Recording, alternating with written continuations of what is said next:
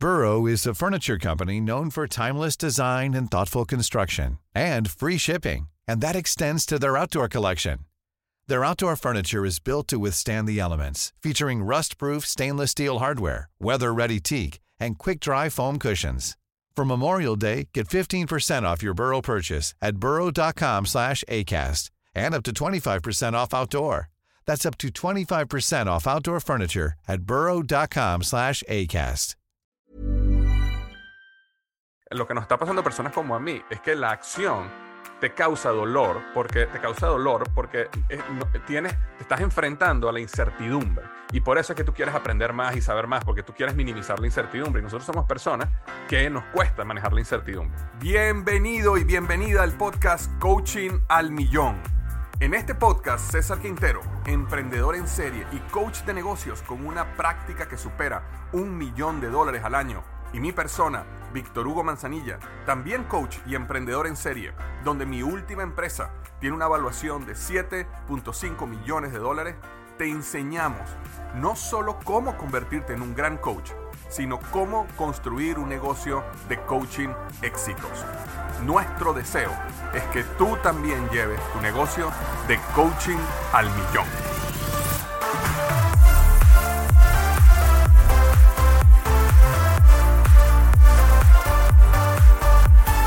Hola, ¿qué tal? Bienvenido al podcast Coaching al Millón. Estoy súper emocionado de estar una semana más aquí, César Quintero y mi persona, Víctor Hugo Manzanilla, para conversar temas relevantes en la vida de un coach y cómo construir un negocio de coaching exitoso.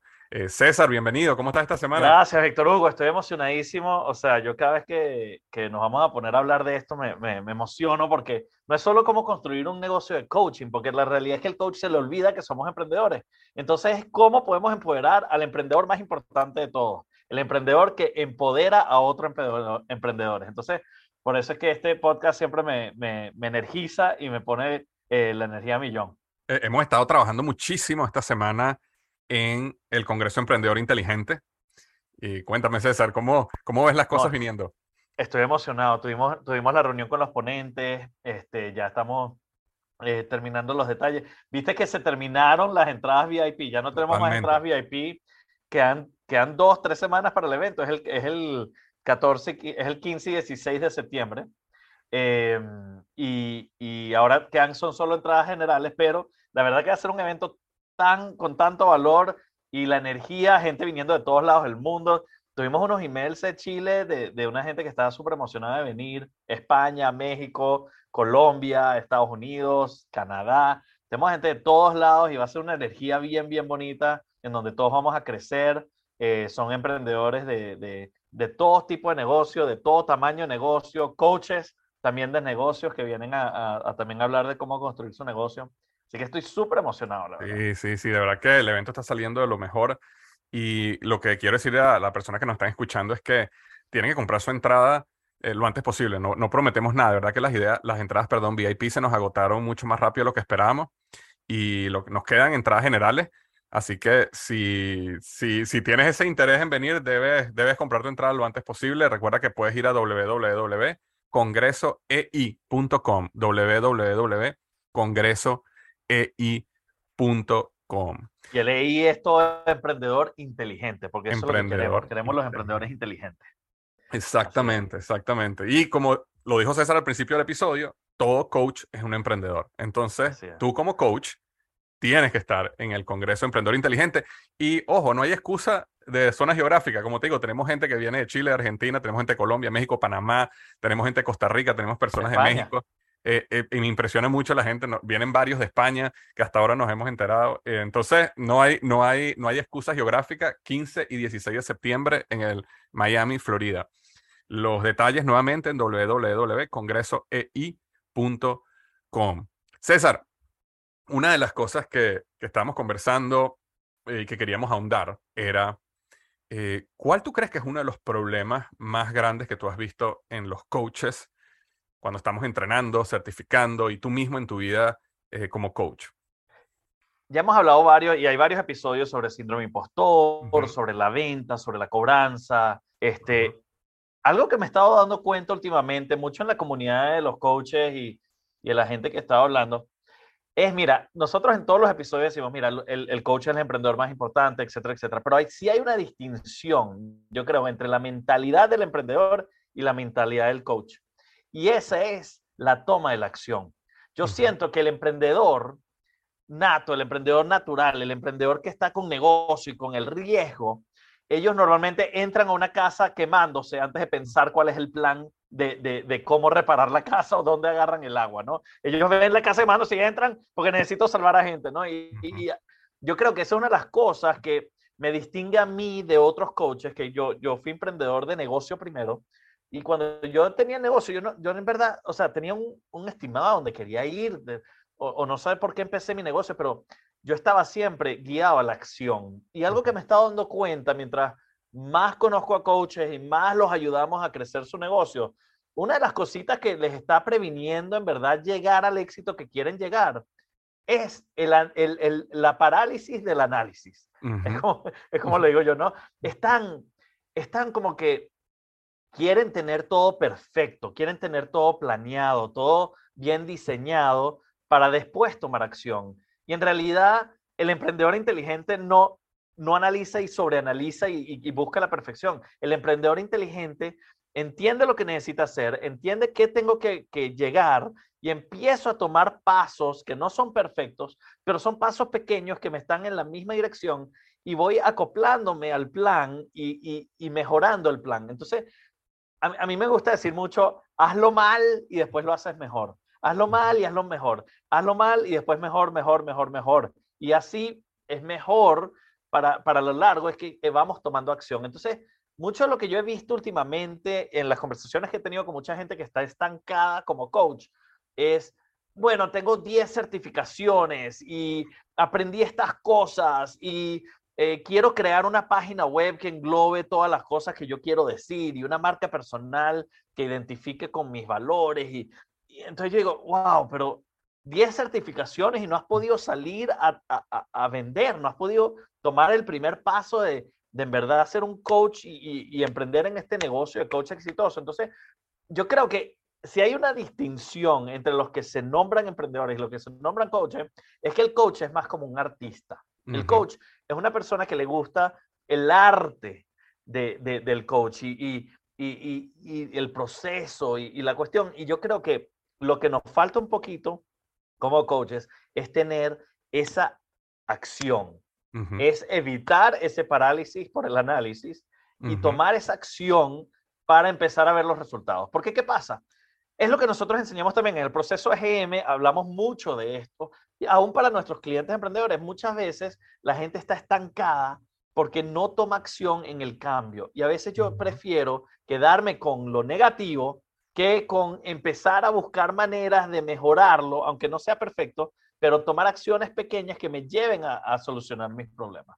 Entonces, ¿cómo podemos nosotros, en verdad, romper ese paradigma de que todo tiene que estar perfecto y tengo que aprender de todo y tengo que, que, saber todo antes de actuar? Sabes que una, una de las cosas eh, para, para construir en lo que estás diciendo, César, que yo me he dado cuenta en mi experiencia, es que en el mundo existen dos tipos de personas con respecto a la, a la capacidad de tomar acción, ¿no? Existen lo que yo llamo los pensadores. Y los pensadores son esa persona que tiende a eh, necesito, siempre necesito un libro más, siempre necesito un curso más, siempre necesito una cosa más, una certificación más. O sea, es como que creen que en el conocimiento está lo que le falta y ese es un proceso que nunca acaba. Este, y están los, los actuadores, ¿no? Que son las personas que primero disparan y después, oye, no sé si apunte o no bien, ¿no? Pero por lo menos disparan.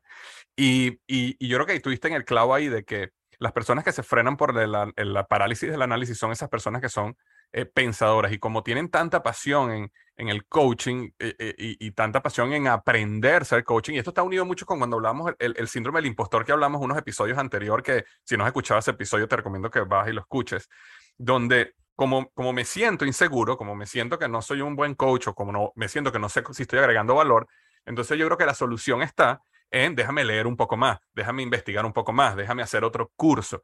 Y la realidad es que la solución está en salir y tomar acción y aprender mientras lo haces. Es, es, como yo reparo este avión mientras estamos volando. No podemos parar el avión, tenemos que repararlo volando. Y la acción es el mejor maestro que existe especialmente para, para, para los coaches. Sí, pero, o sea, suena muy, suena muy fácil. Para mí, fíjate, yo lo estoy diciendo porque yo soy una persona que toma acción. Yo, yo soy de esos que disparo, después lo pienso y después apunto.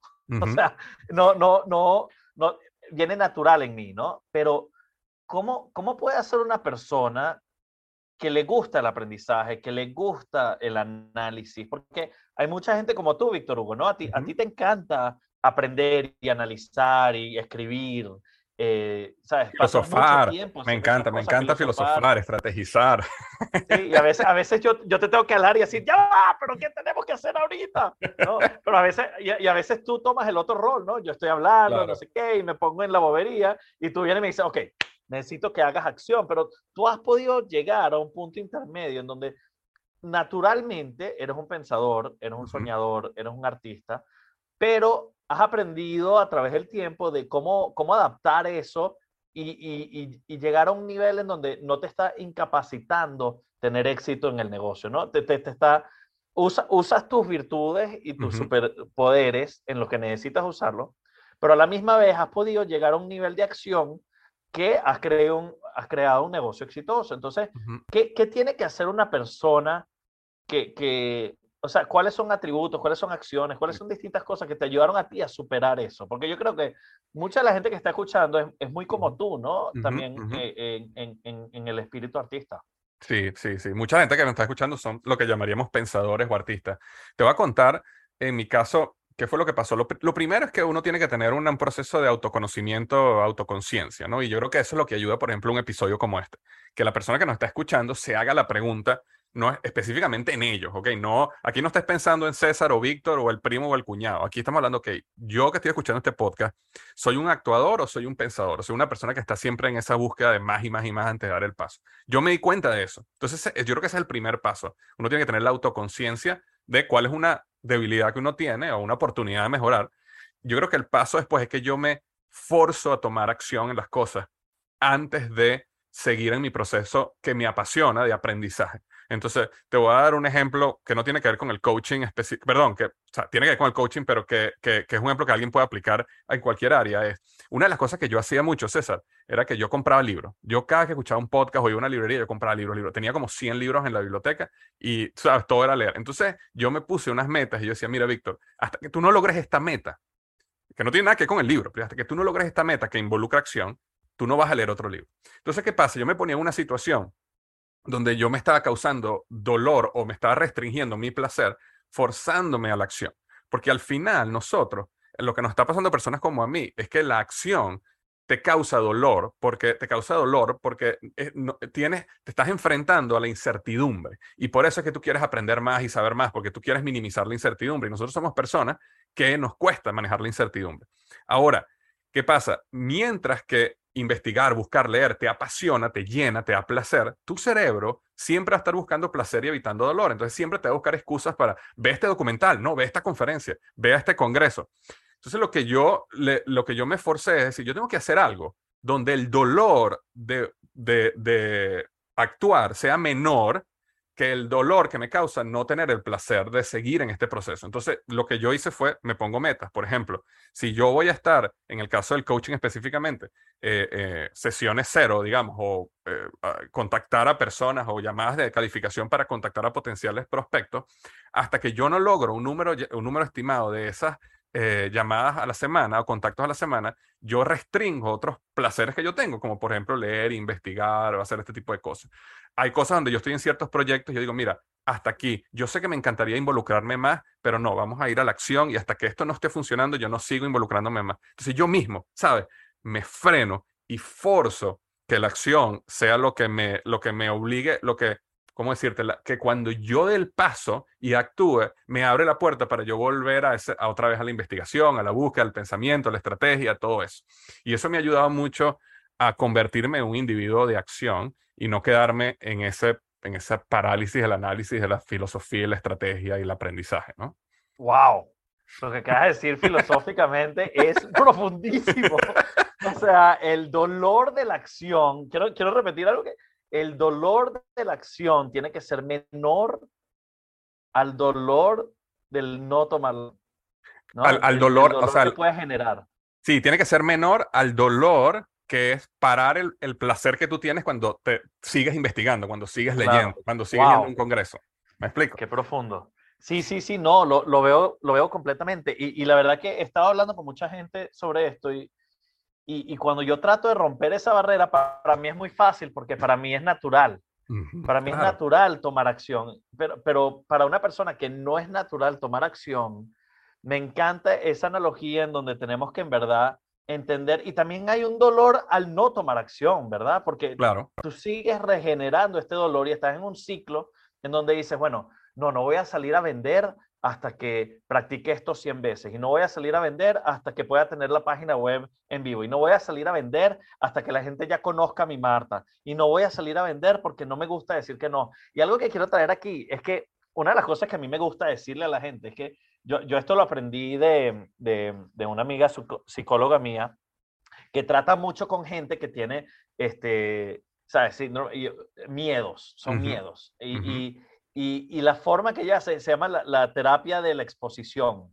Ajá. La terapia de la exposición eh, es, por ejemplo, si yo tengo miedo a volar, uno, ella lo que dice es, mira, esta persona tiene que tener mecanismos para montarse en el avión y volar lo más que pueda.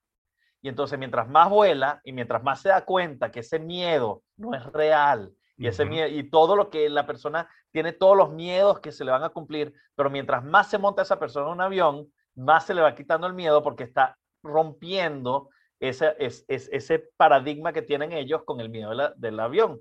Y entonces, eso es algo que yo siempre le digo a los coaches. Cuando, cuando el coach dice, no, es que tengo miedo que me digan que no, ahora vamos a buscar el no. Uh -huh. Vamos uh -huh. a salir y cuántos no me van a dar hoy. Entonces lo que hacemos es cambiar ese chip en la mente en donde yo voy a decir, ok, me da miedo que me digan que no, pero ahora voy a buscar el no y voy a celebrar el no. ¿Verdad? Uh -huh. Entonces, ¿qué hago? Puedo salir hoy y hoy quiero tener tres nos. Eso es lo que yo quiero. No quiero hacer la venta, quiero buscar tres nos. ¿Verdad? Entonces ahora estoy hablando y ahora me entro en mi zona de confort porque ya no tengo el miedo de que me digan que no, sino que lo estoy buscando. Uh -huh. Y, si cuando, y ahora me sorprende que, ah, ya, ok, me dijeron que sí, buenísimo, vamos al próximo paso, excelente. Y entonces ahora, porque ¿qué es la realidad? La realidad es que vas a tener más no que sí. Y si eres una persona que te da el miedo el no, entonces ve y expon, exponte al no, ve y busca el no. Si Exacto. yo le tengo miedo a tomar acción y que esto no está perfecto, vamos, a, vamos a, a, a, ponerlo cuando no está perfecto. Vamos a ver qué pasa y cómo lo mejoramos, ¿no? Entonces, el, el, el, la psicología y, el, y la, la teoría de ponerte en exposición te ayuda a confrontar estos miedos, te ayuda a tomar estas acciones. Pero yo creo que tienes razón, o sea, hay que tener una autoanálisis y uh -huh. entendernos a nosotros mismos qué nos funciona y qué no nos funciona. Y que no nos funciona. ¿verdad? Por ejemplo, tocas decir algo cuando hablas de la exposición. Eh, hay algo interesante en el mundo de la psicología de los hábitos que, que, habla algo muy similar a lo que tú estás diciendo, que es lo siguiente. Cuando uno quiere crear un hábito positivo en tu vida, es más importante crear el hábito que terminar el hábito. Y, me explico en un momento. Imagínate que, que, tú dices, yo quiero empezar a hacer ejercicio y yo voy a, todos los días voy a trotar 5 kilómetros. Al principio, lo más importante es, es empezar a trotar no terminar los 5K. Y hay personas que empiezan y entonces dicen, wow, no, y me siento cansado, 5K, no, no, yo lo hago mañana. Eso es, una mala decisión, ¿verdad? Eh, la mejor decisión es, estoy cansado, déjame comenzar a trotar. Voy a trotar 5 minutos. Si a los 5 minutos no puedo, me paro y me vuelvo a la casa. Pero lo que estás creando es el hábito de comenzar, el hábito de poner la acción. Entonces, eh, tiene un poquito de relación con lo que tú estás diciendo porque estamos hablando de una persona que tiene miedo a algo, es, mira, no te estoy diciendo que vas a ir y vas a montarte un avión y vas a volar hasta el otro lado, no te estoy diciendo que vas Exacto. a hacer esto, te estoy, no te estoy diciendo que vas a hacer la venta, te estoy diciendo simplemente sal y comienza a vender. Y si la persona te dice que no, no hay problema, pero empiezas a desarrollar ese hábito de comenzar, comenzar, actuar, actuar, actuar. Entonces, eso ayuda un poquito en todo este proceso. Sí, y lo que acabas de hablar está mucho en Atomic Habits, los hábitos atómicos Correcto. de James Clear. Y no es solo comenzar a trotar, yo creo que esto es importantísimo porque creo que le voy a hacer doble clic a esto, Víctor Hugo. Es que si quieres correr un maratón, oh, correr un maratón, nunca he corrido en mi vida, ¿cómo voy a hacer eso? ¿De dónde voy a llegar yo? Si yo, yo no... Él te habla de micro hábitos, es micro cosas, micro pasos, ¿no? Mira, no tienes que correr, simplemente tienes que poner los zapatos de correr en la puerta cada noche. Ese es el primer hábito. Entonces pones los zapatos de, de correr en la puerta y después me voy a dormir. Ok, listo. Después, ahora quiero que te pongas los zapatos de correr y llegues al lugar donde vas a ir a correr. Y eso es lo único que tienes que hacer, ¿no? Entonces, James Clear lo hace muy fácil porque son pequeñas acciones que una vez que dominas ese hábito te lleva al, próximo hábito. Entonces, qué, qué, buena referencia, es verdad, porque uno cuando, cuando empieza a hacer esto es, cuando, cuando, claro, y, y, y la teoría de exposición no es que me voy a montar un avión y, y, lo voy a hacer ya, pero hay pasos que uno puede estar tomando poco a poco que lo van afrontando a, esa acción, a ese caso. Y ya, hay veces cuando tomamos esto, este, irónicamente, esto lo aprendí cuando estaba viendo Frozen con mi hija, y lo dicen una cosa muy profunda, muy profunda, que dicen, cuando tú ves una acción que es tan grande y tan grande y tan grande y tengo que conquistar a este monstruo o hacer esta cosa, se ve tan lejos, lo mejor que hacer es, ¿cuál es el primer paso correcto que tengo que dar? Exacto. ¿Y cuál es el primer paso correcto pequeño que tengo que dar? Que sea simplemente en esa dirección. Y si yo nada más digo, mira, ok, tengo que matar a este monstruo, pero antes de eso, déjame ponerme una capa. Eso es lo primero que que hacer, me voy a poner una capa. Y después tengo que ir a afilar mi, mi espada. Eso es lo que tengo que voy a afilar mi espada. No estoy pensando en el monstruo. Estoy pensando en los pocos pasos pequeños que tengo que hacer hoy para llegar en dirección a lo que quiero lograr. Entonces, ¿cómo lo vamos haciendo poco a poco, pero tomando esa acción y que sea una acción que la acción final no sea tan grande que me dé miedo porque es un monstruo, ¿no? 100%. Y dijiste algo clave, César, que es que las acciones que estás haciendo, esas microacciones, tienen que estar en la dirección de lo que quieres lograr, porque te voy a decir lo que nos pasa a nosotros los, los pensadores, o los que tenemos parálisis de análisis, es que nosotros nos autosaboteamos con actividades que creemos que estamos avanzando y lo único que estamos haciendo es que estamos ocupados, pero no es que estamos avanzando, ¿verdad? Eh, y te, voy a dar un ejemplo. Hay, un libro muy, muy exitoso eh, que se llama, creo que se llama Haz, tu cama o algo así. Es de, un almirante de la, de la militar en los Estados Unidos y él tiene un discurso muy, muy famoso online donde él dice, si tú quieres empezar a tener éxito en la vida, lo primero que tienes que hacer es hacer tu cama, ¿verdad? ¿Y qué pasa?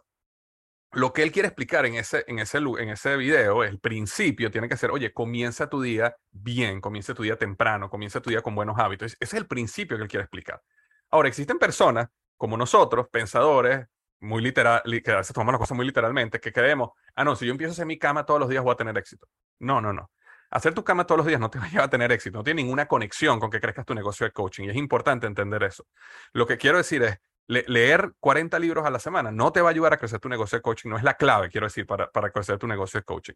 Existe una actividad que, que uno la llama la actividad, la actividad neurálgica o lo puedes llamar la piedra angular este, o la, la, la, actividad pilar, como lo quieras llamar, pero esa actividad es lo que te va a llevar a ti a crecer tu negocio. En el caso del coaching es contactar nuevos prospectos, eh, eh, hacer sesiones de venta. Esa es la actividad neurálgica que va a hacer que tu negocio de coaching crezca. Entonces, esas son las microactividades que tienes que hacer en esa dirección. Si tú aparte lees libros, si tú aparte haces tu cama, si tú aparte trotas todas las mañanas, haces ejercicio, eso está bien y eso está de maravilla, pero eh, nunca pongas actividades que no están en el camino de la actividad neurálgica como actividades que tú crees que te van a llevar a tener éxito en esa, en esa específica labor, porque conozco a muchas personas que, como te digo, tienen una vida súper, súper, súper organizada, disciplinada, con hábitos, pero cuando estudias esos hábitos, te das cuenta que que no están haciendo los hábitos que tienen que hacer que les va a llevar a crecer su negocio de coaching. Y esto lo vemos, esto lo vemos a cada rato con nuestros coaches GM, la verdad. O sea, nosotros enseñamos ahí mucho sobre, sobre un sistema de ventas, de cómo, de cómo vender a través de conectores y, y sistemas afiliados, etcétera, etcétera. Pero la mayoría de ellos quiere tener una marca personal y quiere tener una página web, porque así es como ven ellos que otra gente lo hace, etcétera, etcétera. Entonces, es interesante ver cómo ellos creen que están yendo a la venta esforzándose y haciendo esfuerzos en crear la marca personal, en postear online, en no sé qué. Y es como, es como que sí, o sea, eso es importante, pero no ahorita. Eso no es la acción que te va a llevar a la venta. Eso es una acción que, que, que va a tomar tiempo y va a ser retardado. Entonces, ¿cómo hacemos para tomar acción y cuáles son los pasos correctos que van a sacar, ¿verdad? Que van a sacar la acción y los resultados que tú necesitas. Porque lo que está diciendo es correcto. O sea, si, si, si esta acción no está alineada con el resultado que yo tengo que tener, aunque yo en mi mente creo que lo esté haciendo, podrían ser cosas que estoy haciendo para distraerme eh, de verdad, enfrentar el miedo que tengo yo a salir a que me digan que no.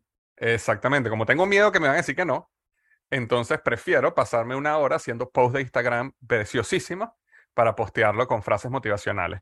Eh, y creo que ahí estoy construyendo mi negocio de coaching. Y la realidad es que no, o digamos 95% no. Eh, a mí me encanta el episodio de César Pérez, que si nos está escuchando hoy no puedes dejar de escuchar ese episodio de César Pérez. Se llama, creo que el título tiene que ver con cómo conseguí cinco clientes a tres mil dólares cada uno con César Pérez. Y él habla que él hizo, ¿qué fue lo que él hizo? Él dijo, yo lo primero que voy a hacer es una lista. Y él dijo, yo voy a hacer una lista de toda la gente que yo conozco. Eh, y ese es un micropaso, ¿no? Empecé a hacer la lista. Después que empezó a hacer la lista, dice, bueno, yo empecé en ese momento a contactar a todos uno por uno, uno por uno a contactarlo. Esos son micropasos que lo llevaron a qué? A vender en, en cuatro semanas, cinco semanas, cinco paquetes de coaching de tres mil dólares cada uno. Entonces, esas sí son actividades claritas que lo fueron llevando paso a paso, paso a donde llegar. Em, pero yo creo que al final, lo que yo creo que las personas tienen que pensar es, esto, esto es algo de mirarse uno frente al espejo y uno como que dejarse de mentirse a uno mismo y decir, mira, tú estás realmente haciendo lo que sabes que tienes que hacer.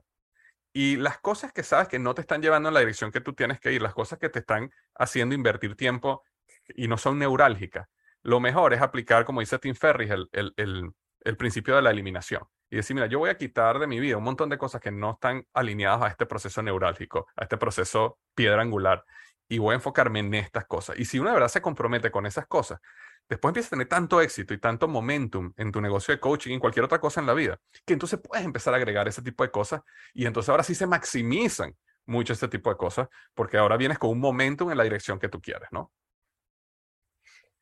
Sí, 100%. O sea, e, e, es, un tema importante. Y, y, wow, ¿cuántos coaches sufren de esto, en verdad? O sea, yo, claro, de nuevo, a mí, para mí es natural tomar acción. Entonces, a veces, y ahora, a esos coaches que toman acción naturalmente, también ahora necesitan un poquito del otro también, ¿no? Es, entender, ¿verdad? Porque es lo que me pasa a mí, también a veces necesito yo tomar y decir, ok, porque yo también tomo acciones que no están en dirección, porque yo no estoy apuntando y, y, corriendo. Entonces yo creo que eso también aplica a los que tomamos acción, es entender cuál es el objetivo final. Exacto. ¿Qué es lo que quiero llevar y cuáles son las cosas que me van a llevar al resultado que yo deseo? Porque muchas veces no tenemos esa visión muy clara de a dónde vamos ni qué queremos. A veces simplemente estamos haciendo acción, acción, acción, acción para ver qué viene. Entonces, una de las cosas que a mí también me, parece importante es hacer las acciones hacia, con, el fin en mente. Entender cuál es el fin, qué es lo que quiero lograr y qué son los pasos que tengo que hacer para llegar a eso y cuáles son los micropasos correctos Correcto. que me van a llegar a ese, a ese, a ese, a ese fin. Súper, súper. me parece que tuvimos un episodio súper bueno, César. Yo creo que es una conversación que ayuda a todo el mundo porque de alguna manera u otra, en algún área de la vida, todos estamos, sabes, cometiendo algunos de estos errores. Estamos parados por la inacción o estamos actuando demasiado de manera desordenada, ¿no? Y no tenemos, no tenemos dirección. Este, mm, bueno, yo, lo que, yo creo que lo que nos queda aquí, César, es es invitar nuevamente a la gente al Congreso Emprendedor Inteligente. De verdad que esto es una oportunidad única, una oportunidad irrepetible no hay excusas de geografía, no hay excusa de precio, porque el Congreso es un regalo. Eh, dos días con los mejores emprendedores que hemos conocido en el área de la Florida. Y de hecho, eh, algo que quería comentar, César, del, Congreso, es que nosotros, nosotros tenemos varios oradores, tenemos siete oradores invitados aparte de ti y de tú y yo. Y es importante que la gente entienda que estos oradores no son influencers ni expertos en, en negocios eh, estas personas son emprendedores exitosos que te vienen a enseñar cómo lo hicieron. Y hay una diferenciación. Nosotros estamos ahorita en una cultura donde del influencer, básicamente, ¿verdad? todo el mundo está siguiendo influencers en las redes sociales y tal. Entonces, uno va a muchos de estos eventos, no estoy diciendo que sean malos, pero son eventos de personas que son expertas en temas. Eh, el, el, Congreso Emprendedor Inteligente no es de expertos en temas. El Congreso Emprendedor Inteligente es de emprendedores reales que ya tuvieron éxito, que tomaron acción que saben cómo es la verdad de la vida, porque lo hicieron. Y tenemos personas como Joel Gandara, más de 5 millones de dólares. Ah, hoy, estaba hablando, por ejemplo, con Joel, tuve una llamada con él, y Joel me decía, porque estamos, estábamos conversando un poquito de su tema, César, y Joel me decía, mira, Víctor, yo lo que voy a hablar un poco es de cómo yo, cómo yo construí mi negocio para llegar a mi vida ideal. Eso fue lo que, lo que él me dijo. Y él me dijo, yo te voy a decir algo, yo no soy el emprendedor que más dinero hace, Mace, pero yo te voy a decir algo, yo no conozco a nadie que tenga la vida que, tengo, que tenemos mi esposa, mis hijos y yo. O sea, una persona que intencionalmente construyó su negocio para, para llegar Para trabajar cinco horas a la semana, porque él trabaja cinco horas a la semana y tiene como tres negocios. Es increíble. Cinco horas a la semana, exacto. Entonces, tenemos personas como Joel, Osvaldo eh, eh, Álvarez, que una aerolínea con más de 10 millones de dólares en venta. Bueno, ya la gente, congreso.ei.com, ahí, ahí aparecen todos los detalles, los speakers, pero es un evento irrepetible que no, no, puedes, no puedes